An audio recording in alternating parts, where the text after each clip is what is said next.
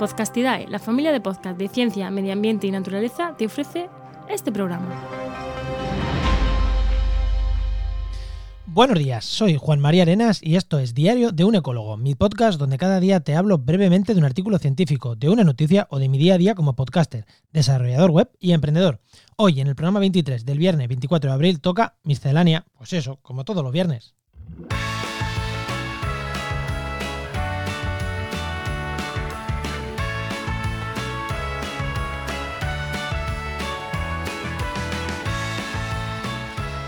Y empezamos por el inicio, por el título que le hemos puesto a este podcast, le he puesto miscelánea de cine y te voy a contar el porqué.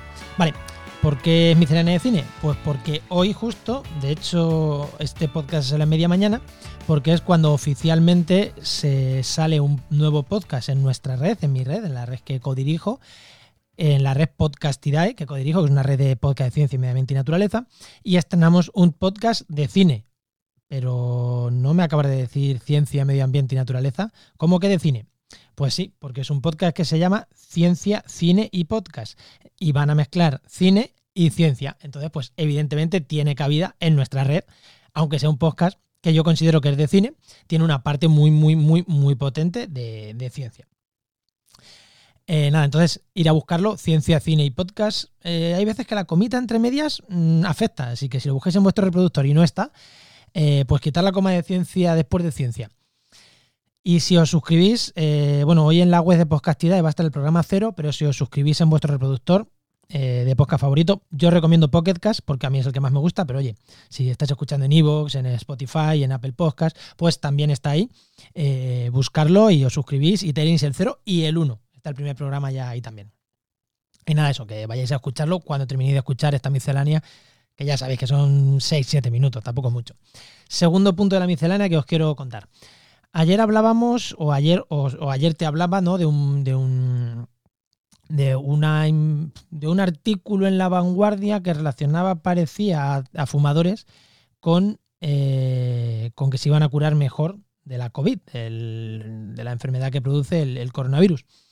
Vale, pues yo ahí ya lo critiqué, la verdad que es un podcast que ha gustado mucho. Y justo, justo, justo, justo cuando lo publiqué, me encontré un tuit del día anterior de, Alberto Nájera, que es un divulgador científico, da clases, es físico, da clases de medicina y hace bastante trabajos de medicina, hablando también de esta noticia.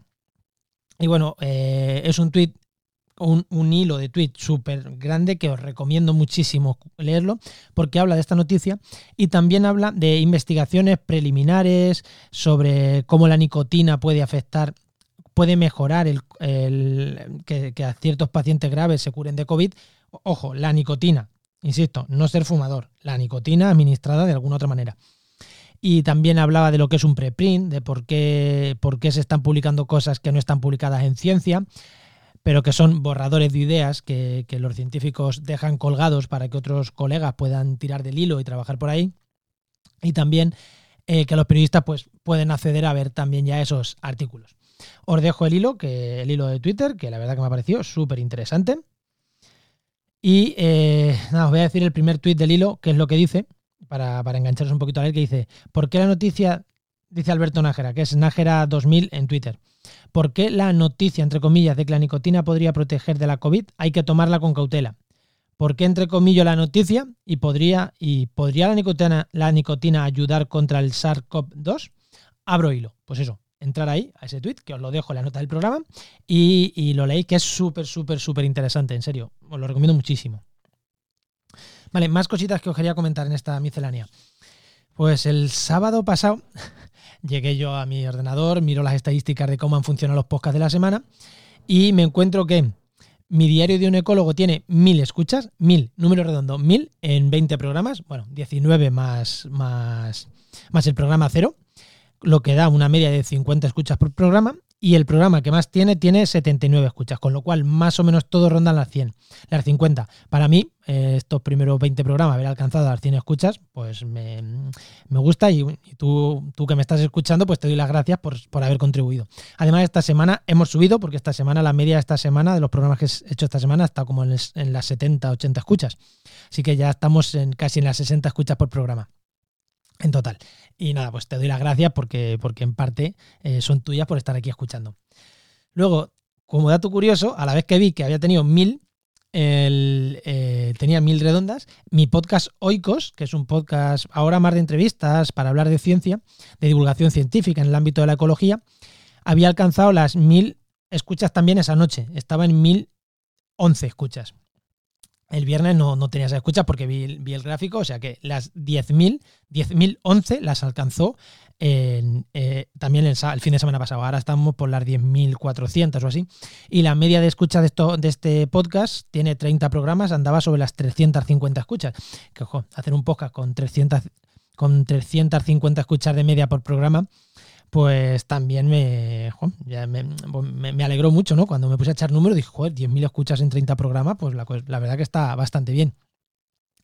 Y ya para terminar el dato curioso, esa misma mañana montando una red de podcast, que es el podcast donde hablo de podcasting, de emprendimiento y de cómo gestiono o cómo gestionamos Podcastidad, porque este podcast lo tengo con mi compañero Enon Martínez, también llegaba a las mil escuchas, tenía mil una ese mismo día. Y lo mismo, andaba sobre las 20 escuchas por programa. De nuevo, eh, mentira, sobre las 50 escuchas por programa. Pues de nuevo también me gustó mucho ver ese, ver ese dato. Así que, pues eso, eh, montando una red de podcast y Diario de un ecólogo andan sobre las 50 por programa y Oikos sobre las 350 por programa. Mm, son números que, bueno, igual me estáis escuchando y os parecen pequeños, pero a nivel de podcast y, sobre todo el diario Ecólogo que está empezando, me parecen buenos números y el de Oikos me parecen muy buenos números, esa media de programa. Y, dejando ya el podcasting, os voy a hablar una última noticia que, he visto por grupos de Facebook en varios sitios, eh, noticias similares a esta, ¿no? Y ponía, muere una cría de lince que lo ponía en links, eh, el perfil de Links Exitu en Facebook, que es el programa de recuperación del lince, eh, de cría en cautividad del lince, y, titulaban la noticia como muere un cachorro de muere un cachorro en zarza de granadilla en el periodo de peleas. Y la gente lo compartía como muy apenada. Ay, madre mía, se ha muerto un lince.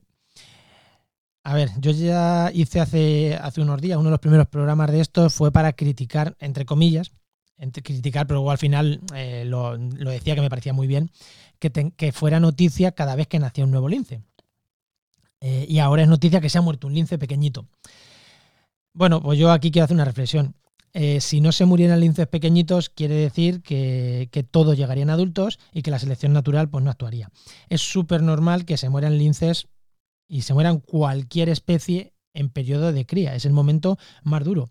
El momento más duro antes de que es cuando nace, los primeros, los primeros días están muy protegidos por la madre normalmente, pero cuando ya empiezan a ser adultos, empiezan a moverse, empiezan a hacer pruebas, empiezan a tirarse de piedras, empiezan a pelear, empiezan a buscarse ellos la comida, pues se mueren. Eh, todos los animales no llegan adultos.